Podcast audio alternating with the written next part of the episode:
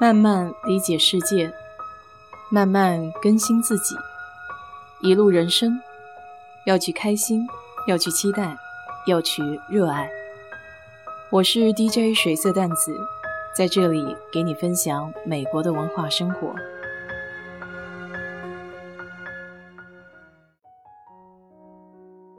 周末和朋友去逛本地的一家有机超市。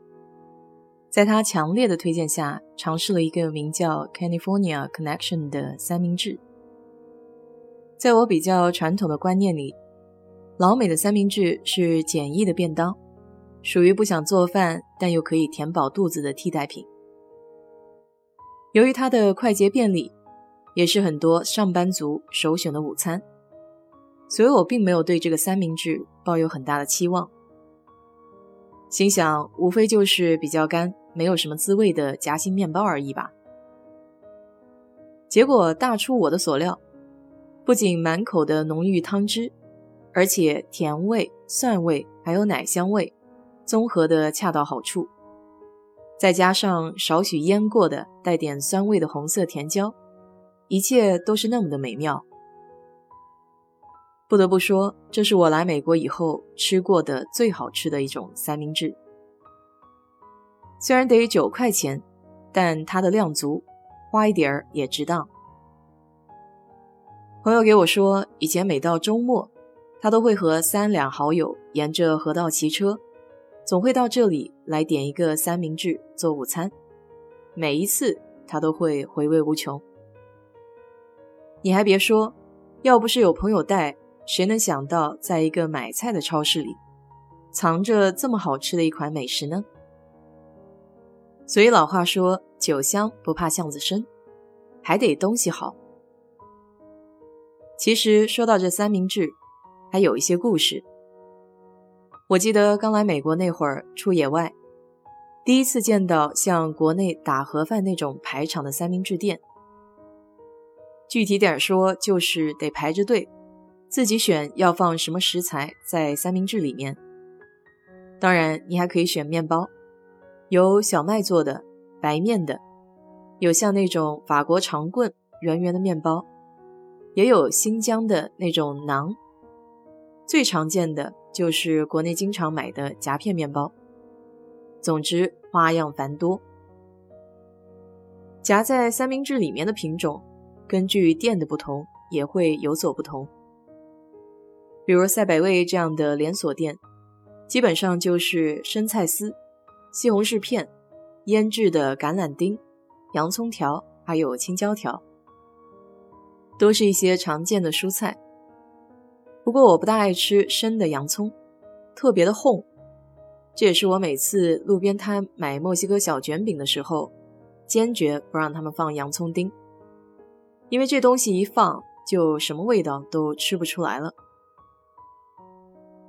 对于有选择障碍症的我来说，这东西放在那里，我就已经很头晕了，所以我采取了最简易的措施，就是对店员说：“和前面的一样。”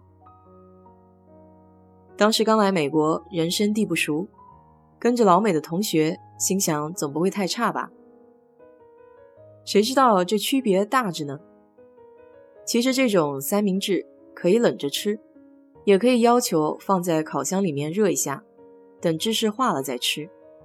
那时候味道要好很多，可我前面那位恰巧爱吃冷的三明治，结果和他一样，我也只好硬着头皮咬着啃不动的三明治。所以到今天，我都很少再去赛百味。那个冷三明治的味道够我记一辈子的。要说起我爱吃的三明治，那越南人的苞米算一个。这个越南人的三明治是受法国人的影响，它还有一个好玩的别名，叫潜水艇三明治，因为外形是两头尖尖的，而中间圆鼓鼓。一个好的越南法棍的外皮，应该是薄脆而易碎的，轻轻一按就可以掉下面包屑。之所以这么薄脆，还是因为原材料是大米。用一部分的米粉替代了面粉，吸水不如面粉快，所以会使面包更加的轻盈，外皮更容易碎。在这一点上，和传统的法棍偏厚偏硬的风格不太一样。不过无论如何，不割嘴都是最基本的要求。这种三明治最精华的就是里面的烤肉。对于我这种无肉不欢型的来说，炭香甜美的烤猪肉真真是不能错过的。这个烤肉的肉质非常 Q 弹，而且虽然是炭烤的，却不干，依旧保留了汁水。再配上腌制的胡萝卜丝、小黄瓜，还有墨西哥人特有的哈罗皮尼小辣椒。在肉香四溢的同时还不觉得腻，的确是一个很不错的改良杰作。休斯顿越南城买一个长的整的三明治也不过五六块钱。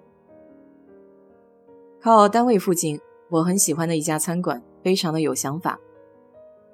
他把三明治和越南粉按一半的分量弄成组合套餐卖。他家的生意一直都很不错。毕竟喜欢品种多、量适中的人还是占大多数的，尤其是午餐的时候，一份套餐的量正正好。这里顺带讲一个小故事：这个三明治是一位英国贵族的贤内助发明的。她老公平时喜欢打桥牌，为了方便他在打牌的时候能够吃东西，所以他老婆特别贴心的特意发明了三明治这个吃法。当然，你若仔细观察一下，就会发现，英国人的三明治做下午茶是比较精致小巧的，一般都会有一根牙签穿着，方便手拿，方便吃。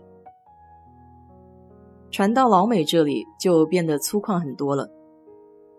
一般的情况下，约定俗成吃三明治，那都是用手拿着吃的，还没有见过谁用刀叉切着吃。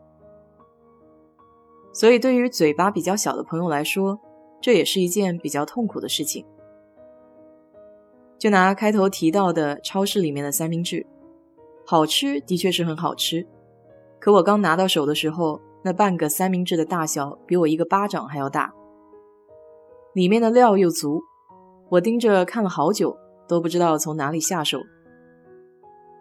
最后饿得没办法了，只好用两只手兜住才能下口。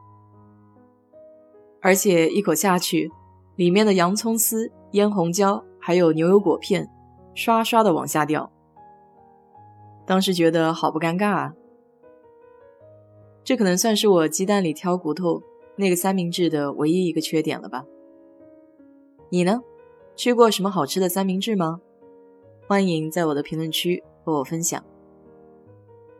好了，今天就给你聊到这里，谢谢收听。